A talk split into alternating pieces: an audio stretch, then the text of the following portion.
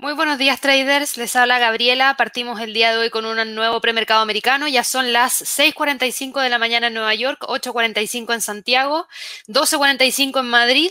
Y hoy día vamos a partir revisando los bonos del Tesoro. Me preguntaron el día de ayer si es que podía revisar un poco cuánto habían variado y la verdad es que no han variado mucho en comparación a lo que habíamos tenido en las últimas semanas. Sí tuvimos una fuerte alza durante el día 25, que fue la que mencioné, pero luego rápidamente vino la venta que finalmente nos dejó en los precios que tenemos ahora, 1.40, 1.45, así que no hemos tenido grandes variaciones, pero lo que sí hemos visto han sido grandes movimientos dentro de la bolsa en, eh, en Asia, en Europa y en Estados Unidos en el premercado.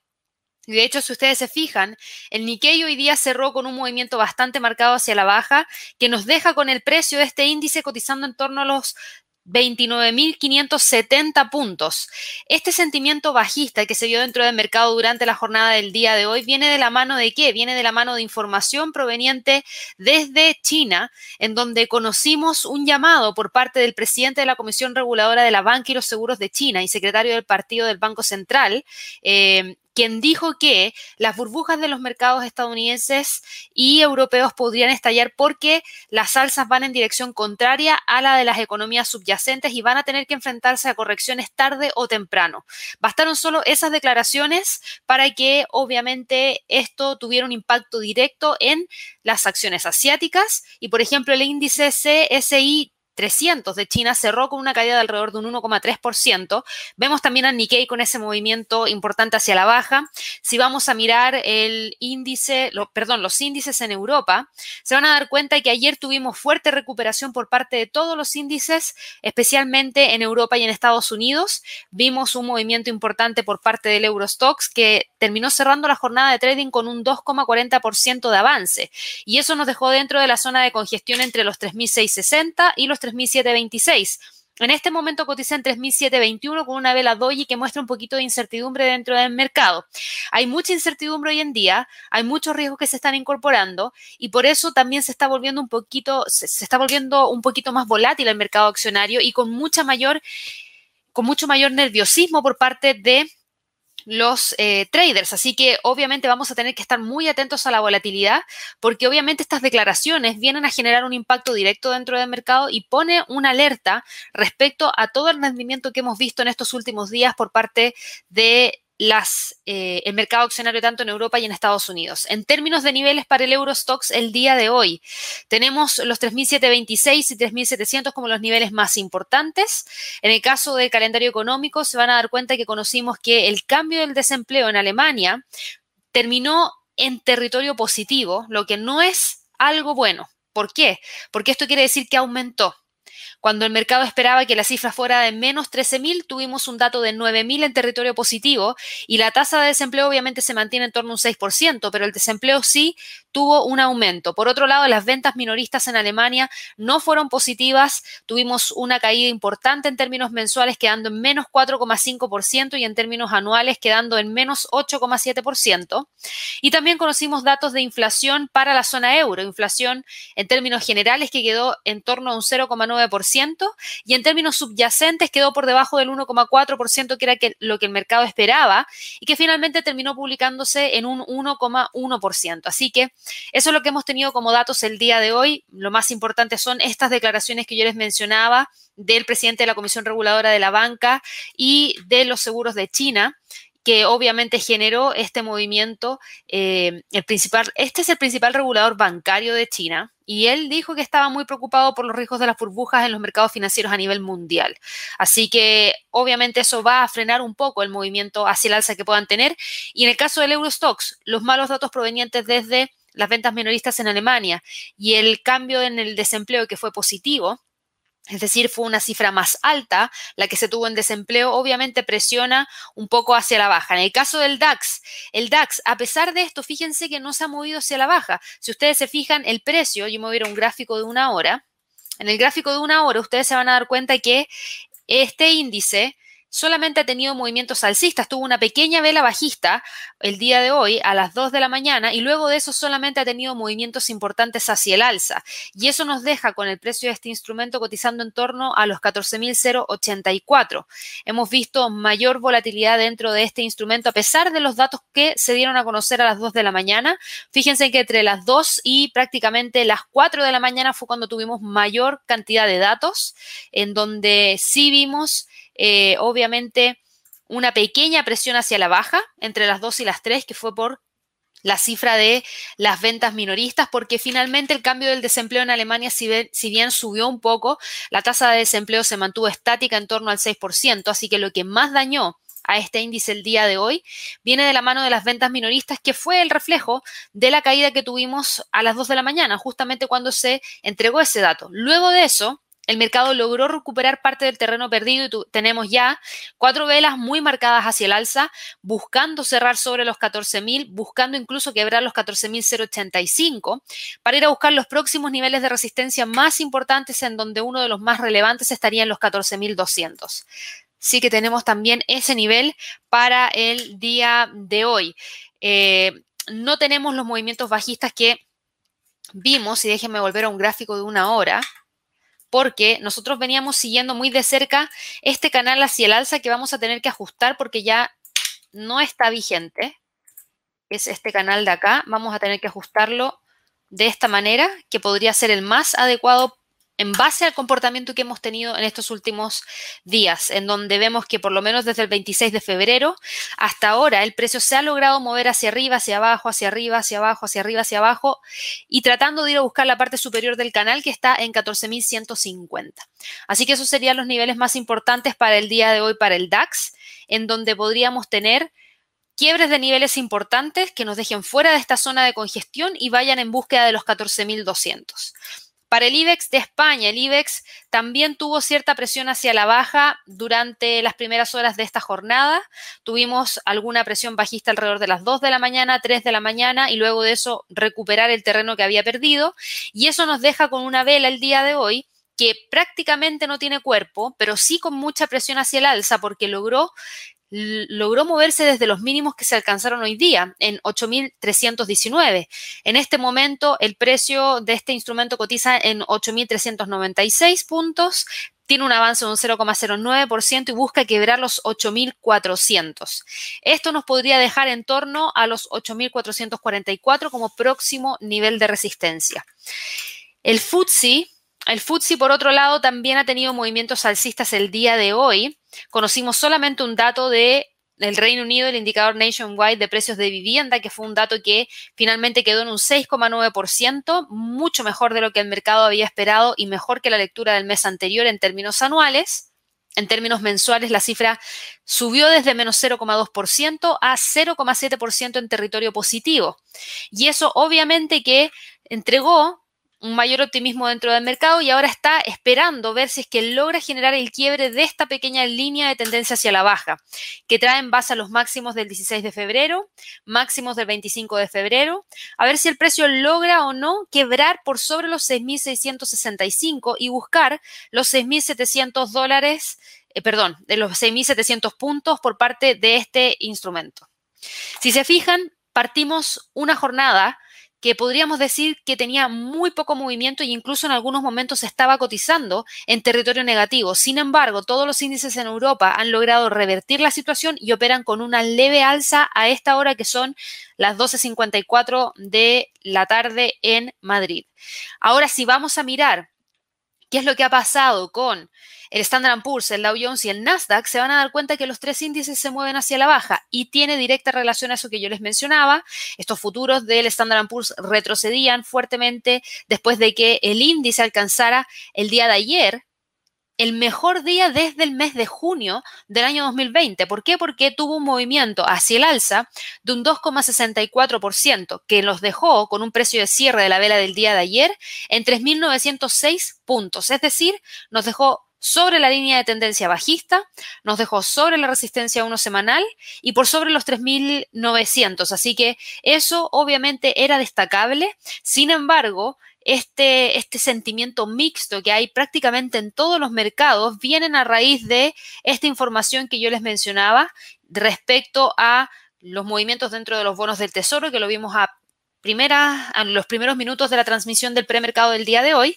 Y por otro lado, esta información proveniente desde China, en donde conocíamos que ellos apuntaban, el principal regulador bancario de China, apuntaban a que había preocupación por los riesgos de las burbujas en los mercados financieros a nivel mundial. Así que obviamente esto genera un poquito de preocupación. De todas maneras, vamos a ver cómo se da el movimiento durante el resto de esta jornada. Si bien ahora está cayendo, la caída es puntualmente por ese tema. Y la pregunta ahora es ver si es que efectivamente este instrumento logra moverse con fuerza hacia el alza. ¿Por qué? Porque tenemos al Standard Poor's en una cotización que se ve que tiene presión alcista porque la mecha en la parte inferior es grande, pero el cuerpo de la vela todavía nos habla respecto a que podría caer y quedar nuevamente en torno a los 3.862. Para esta jornada de trading, si ustedes se fijan, vamos a conocer algunos datos súper importantes que tienen eh, relación a las publicaciones de las declaraciones de Brainard, miembro del FOMC, Dali también miembro del, del FOMC, perdón, y vamos a conocer también datos durante los próximos días que tienen relación a la publicación del libro Beige en Estados Unidos, que podría ser algo importante, pero para esta jornada se espera un comportamiento un poquito más tranquilo, no con tanto movimiento como el del día de ayer, para aquellas personas que no pudieron estar frente al computador ayer y no pudieron revisar el calendario económico, fíjense que las alzas que se dieron ayer eran completamente justificadas por el optimismo que llegó al mercado. ¿Y por qué fue eso? Porque bueno, el PMI de manufactura de Estados Unidos, si bien no quedó en 59,2, quedó en 58,6, mejor que el 58,5 que esperaba el mercado.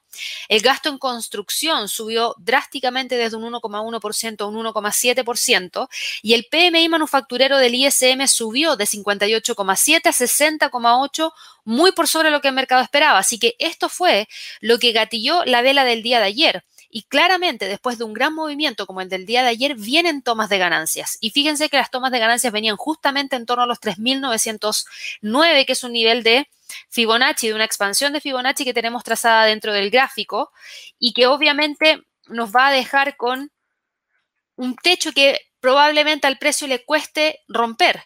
¿Por qué? Porque tenemos, por otro lado, esta información proveniente desde China que generó presión bajista porque generó incertidumbre dentro del mercado. Así que los niveles para hoy día para el Standard Poor's, dado que no tenemos mayores fundamentales de alto impacto, sino que de mediano impacto, podrían estar entre los 3.909 y los 3.862. Para el Dow Jones, el Dow Jones cotiza con también una leve caída de un 0,24%. Eso nos deja con el precio respetando los 31.600, cotizando entre los 31.600 y los 31.400. Fíjense la volatilidad que tuvimos en las últimas cuatro sesiones de trading. Una vela fuerte hacia el alza, una vela fuerte hacia la baja, otra vela bajista y una gran vela que fue alcista que terminó ayer con un avance de un 2,17%. Esto demuestra la volatilidad que tuvimos en las últimas cuatro jornadas de trading y ahora tenemos al precio metido justamente en los niveles que teníamos antes de toda esa volatilidad, entre los 31.400 y los 31.616. Esos eran los niveles que teníamos por parte de este instrumento y obviamente eso nos deja con un sentimiento de quizás mayor calma dentro del mercado y a la espera de poder ver que efectivamente sea capaz de mantenerse dentro de la zona de congestión. Ahora, hoy día también tienen que tener presente lo siguiente. Hoy día tenemos al presidente de Estados Unidos, Joe Biden, atendiendo a una reunión virtual de todos los demócratas del Senado hoy día mientras intentan mantener a los legisladores unidos para aprobar la legislación del paquete de estímulos durante esta semana. Recuerden que ya fue aprobado por la Cámara Baja y solamente falta que lo apruebe la Cámara Alta y es lo que Joe Biden va a tratar de lograr durante el día de hoy. Los miembros progresistas del partido en la Cámara de Representantes enviaron una carta a Biden y a la vicepresidenta Kamala Harris exigiendo que dejaran de lado la decisión del parlamentario del Senado. Y obviamente este último declaró que la legislación de un salario mínimo de 15 dólares la hora no podía aprobarse bajo las normas presupuestarias de la vía rápida. Los senadores demócratas, que son más moderados, quieren un proyecto de ley de ayuda a la pandemia más específico y esperan pocos cambios respecto al paquete que la Cámara aprobó el fin de semana. Así que Obviamente hoy día vamos a tener todos los focos puestos en esa información y también obviamente a medida que se va despertando ya la gente en Estados Unidos, los traders, van a ver también la información que yo les mencionaba del máximo regulador bancario de China que está muy preocupado por las burbujas de los mercados europeos y estadounidenses porque las subidas de los mercados van en dirección contraria a las economías subyacentes y expresó también su preocupación por la subida de los precios en el mercado inmobiliario en China, algo que la Comisión Reguladora de la Banca y los seguros de China habían intentado calmar limitando los préstamos al sector. Y aquí hay que prestar atención. El Bank of America también emitió una advertencia sobre la tendencia alcista de Wall Street afirmando que su medida del sentimiento está cerca de un nivel que históricamente ha sido bajista para las acciones. Así que ojo también porque ahí tenemos a otra entidad más que está advirtiendo ya respecto a las fuertes alzas que ha tenido el mercado accionario. Y si se fijan, Hoy día, por ejemplo, también el Nasdaq viene con movimientos importantes hacia la baja. Y este movimiento importante hacia la baja nos deja nuevamente dentro de la línea de tendencia bajista que traía acá. Así que eso es algo también súper importante. Si ustedes se fijan, tenemos a este instrumento cotizando por debajo de la línea de tendencia que venía desde el día 16 de febrero y va en búsqueda de tratar de mantenerse entre los 13.391, 13.200, sin lograr generar el quiebre hacia el alza. Sin lograr generar el quiebre hacia el alza. Y ojo aquí, porque fíjense que lo que cayó el día 25 de febrero el Nasdaq lo logró recuperar en dos sesiones de trading, que obviamente generaron gran movimiento hacia el alza porque la vela del día de ayer fue de un avance de un 3,28%, pero hay mucha presión hoy día respecto a si los precios en los cuales cotiza hoy día la bolsa son sostenibles o no. Esa es la gran preocupación. Eso fue lo que mencionó prácticamente el regulador chino y es lo que también estaría generando el Bank of America como advertencia. Así que obviamente eso frena un poco las alzas y probablemente hoy día para el resto de la jornada el Nasdaq se quede cotizando por debajo de los 13.391, busque los 12.955 y en extensión los 12.800 puntos. A pesar de todo este movimiento dentro del mercado, si ustedes se fijan, tenemos al dólar y el dólar cotiza en 11.712, nivel en donde se mantiene entre los 11.757 y los 11.700, ¿ya?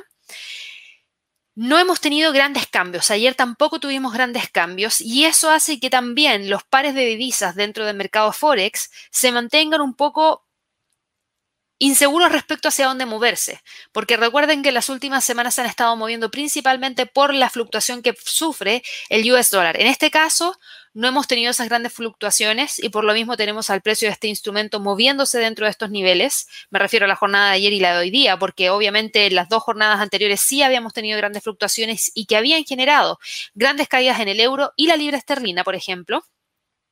Hoy día el precio cotiza entre los 11.757 y los 11.700 y se espera que se mantenga dentro de esos niveles porque no tenemos muchos fundamentales de alto impacto que puedan aumentar la volatilidad dentro del mercado según el calendario económico. Recuerden que cualquier otro tipo de declaración que esté fuera del calendario económico podría significar grandes movimientos por parte de este instrumento. Así que en base a eso y mirando un poquito lo que ha pasado hoy día con el euro dólar, Ayer lo habíamos dejado con un precio en torno a los 1.2050.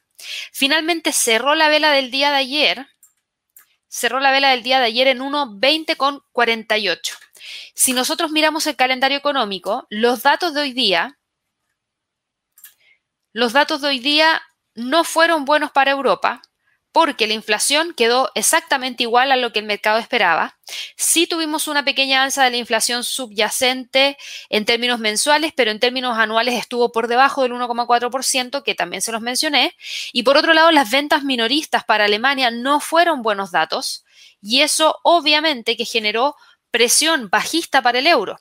Y a raíz de lo mismo hoy día el euro frente al dólar cae y cae un 0,15% y nos deja con el precio cotizando en 1,20,30. De continuar con estos malos datos provenientes desde la zona euro, las caídas dentro del euro, siempre y cuando no tengamos mayores fluctuaciones dentro del dólar, podrían continuar. Lo único que podría frenar las caídas por parte del euro dólar son, por un lado, una mayor debilidad por parte del dólar y por otro lado, buenos datos provenientes desde Europa. Eso es lo que podría generar que el precio logre revertir con fuerza y nos deje nuevamente por sobre los 1.22. Si eso no se da, si el dólar continúa operando tranquilito y por otro lado los datos de la zona euro no acompañan y son pesimistas, podríamos tener mayor presión hacia la baja y eso podría llevarnos a quebrar los 1.20, ir a buscar los 1.1950 y 1.19 en extensión. Por lo menos para hoy día, los niveles más importantes estarían en los 1.2050 y los 1.20. Para la libra dólar, la libra dólar se encuentra cotizando en torno a los 1.39276 leve movimiento, no ha caído como ha caído el euro dólar y eso tiene que ver con que el indicador nationwide de precios de viviendas tuvo una fuerte alza de 6,4 a 6,9 en términos anuales y de menos 0,2% a 0,7% en territorio positivo en términos mensuales, que es lo que ayudó a que la libra esterlina se moviera hacia el alza. Ahora, las alzas no son tan sostenidas porque no tenemos grandes fluctuaciones dentro del dólar, está neutro, por ende aquí en la libra necesitaría mucha fuerza como para poder moverse hacia arriba, solamente empujada por sus datos fundamentales y si ustedes se fijan, el indicador Nationwide es un dato de mediano impacto, no de alto impacto, por ende no genera tanta fluctuación. Así que por lo mismo, para esta jornada, el mercado espera que el precio trate de cerrar sobre los 1.39, 1.39, perdón, nivel psicológico. El próximo nivel de soporte está en 1.3850 la resistencia está en 1.3950 y al parecer trataría de cerrar esta jornada entre los 1.39 y 1.39.50. De todas maneras, queda mucha jornada todavía por recorrer.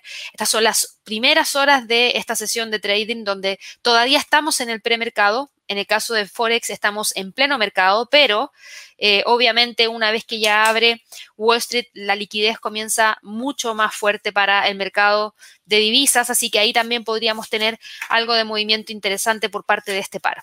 Para el dólar frente al yen, el dólar frente al yen se encuentra quebrando la línea de tendencia hacia la baja. ¿Se acuerdan que lo vimos ayer? Y dijimos, ojo con el quiebre. Bueno, ayer cerró en 106,76 y eso nos dejó levemente fuera, levemente fuera del canal alcista y levemente por sobre la línea de tendencia bajista. Ahora, para quienes no pudieron estar ayer, esta línea de tendencia hacia la baja nosotros la trazamos en base a los máximos alcanzados durante el mes de junio del año 2015. Así que es una línea de tendencia bajista de muy largo plazo. Hoy día el precio continúa con el movimiento hacia el alza, quiebra el 76.4% de un Fibonacci, de un retroceso de Fibonacci en 106,85 y busca los 107 como próximo nivel más importante. Aquí es donde tenemos que monitorear si el precio va a ser capaz o no de quebrar los 107, porque si es así, nos entrega la señal de que puede continuar con las alzas y va a buscar ya niveles que no se veían desde julio del año 2020 y cada vez nos estamos acercando más a los niveles prepandemia para el dólar frente al yen. Pasando al mercado de las criptomonedas, el Bitcoin. ¿En qué está el Bitcoin? El día de hoy hemos conocido que el Bitcoin se estabilizó levemente en torno a los 49 mil dólares por Bitcoin. Ayer el precio se movió más de un 9,45%. Se los mencioné en nuestra página de inversiones y trading en... Eh, un artículo que escribí el día de ayer en donde hablaba específicamente respecto a ese movimiento por parte del Bitcoin. ¿Por qué? Porque el Bitcoin subió ayer gracias a que Goldman Sachs anunció que reinició la mesa de criptomonedas el día de ayer. Recuerden que Goldman Sachs había anunciado este proyecto durante el año 2018 y aproximadamente en el mes de mayo del 2018 lo paralizó. ¿Por qué? Porque cuando nosotros vamos al gráfico mensual y ustedes van a esa fecha, se van a dar cuenta que en enero caía caía, caía, caía y en mayo el precio del Bitcoin estaba en 7.421 y claro, ahí ya no se veía tan interesante el proyecto, había muchos que estaban saliendo, había mucha incertidumbre y obviamente paralizaron las transacciones en las criptomonedas. Y la verdad es que el día de ayer tuvieron ese anuncio y es un anuncio súper importante que obviamente gatilló el movimiento hacia el alza porque Goldman Sachs está en este caso reiniciando la mesa de negociación y va a comenzar a negociar futuros del Bitcoin y forwards no entregables para clientes a partir de la próxima semana, no en un mes más. La próxima semana empiezan a transar futuros de Bitcoin y forwards, así que obviamente esto es algo importante. La mesa forma parte de las actividades de Goldman en el sector de los activos digitales. Ha tenido un rápido crecimiento el sector de los activos digitales y también incluye proyectos relacionados con la tecnología blockchain y las monedas digitales de los bancos centrales. Así que mucho ojo con eso, porque esta, esta noticia ayudó a que el precio lograse recuperar lo que había perdido en las últimas jornadas y nos dejó con el precio cerrando entre los 50.000 y los 48.000, es decir, consolidándose en torno a los 49.000, que es el punto medio. En este momento cotiza en 48.699, cae levemente un 1,8% y en el escenario de continuar con el movimiento bajista, podría ir a buscar los 46.000 como próximo nivel más importante. Ahora, a raíz de las alzas del día de ayer, obviamente tuvimos recuperación también por parte de Ethereum, que se movió hacia el alza más de un 10,21% y terminó cerrando sobre el pivote semanal en 1553 y hoy día sí cae levemente, pero está sobre la línea de tendencia bajista. Así que mucho ojo con Ethereum, cotiza por debajo de los 1600, pero si logra mantenerse sobre este nivel, desde este punto podría ir a buscar los 1700 si es que logra mantener las alzas durante las próximas horas y las próximas jornadas. Para Ripple, por otro lado, Ripple también logró tener un impulso hacia el alza durante la jornada de trading del día de ayer, mucho más acotada, eso sí, tan solo se movió un 7% y se mantuvo cotizando entre los 0,40 y los 0,45 y claramente aquí se ve la zona de congestión.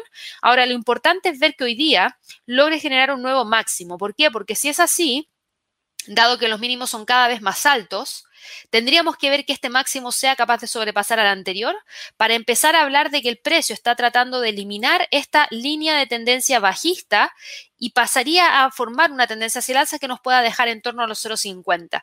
Así que en términos técnicos hay que esperar y ver cuál es la reacción de Ripple durante el resto de la jornada de trading del día de hoy. Por último, pasando al mercado de materias primas, tenemos al petróleo cotizando en 60,76 el precio se encuentra respetando los 60 dólares. Ayer tuvo un movimiento bajista importante. Hoy día nuevamente queda sobre ese nivel. Recuerden que esta semana, el jueves, vamos a tener información proveniente desde la OPEP y sus aliados respecto a los recortes en los niveles de producción. Hoy día en la tarde, alrededor de las 4.30 de la tarde vamos a conocer las reservas semanales de crudo del API, así que mucho ojo también con esa información y obviamente desde aquí podríamos ver cualquier tipo de movimiento mayor por parte de este instrumento. Los niveles más importantes para esta jornada serían 60 y 61 dólares por barril. Por último, respecto al oro. El día de ayer me hicieron una pregunta respecto al oro que tenía relación a los warrants de oro a seis, a seis meses. Y mira, la verdad es que aquí, para aquellas personas que no conocen qué es lo que son los warrants, un warrant es un derivado financiero que es emitido over the counter, que es lo que se conoce como OTC. Y eso otorga al comprador el derecho a comprar, que es una warrant call, o el derecho a vender, que es una warrant put un determinado activo financiero, en este caso el oro, que era lo que me estaban preguntando. Esto es en un plazo previsto y a un precio previamente estipulado, que es el precio de ejercicio. ¿A cambio de qué? A cambio del pago de una prima. Es muy parecido a una opción financiera. De hecho, en algunos casos la catalogan como un tipo de opción porque ambas otorgan un derecho de compra o de venta a su comprador. La principal diferencia que hay entre una warrant y una opción es que las warrants se compran a un emisor. Por ello, solo se pueden comprar mientras eh, que cualquiera puede comprar o vender opciones, actuando como emisor. ¿Se entiende? ¿Por qué lo menciono? Porque no es un activo, o perdón, no es un instrumento que utilicen la mayoría de los traders, ¿ya? Así que quiero mencionárselos porque aquí también tienen que entender que no pueden confundirse en comprar o vender un warrant con comprar o vender el activo subyacente. Es decir, ustedes no pueden comprar el derecho a comprar o vender. Eso sí, lo que no pueden hacer es vender el derecho a comprar o vender.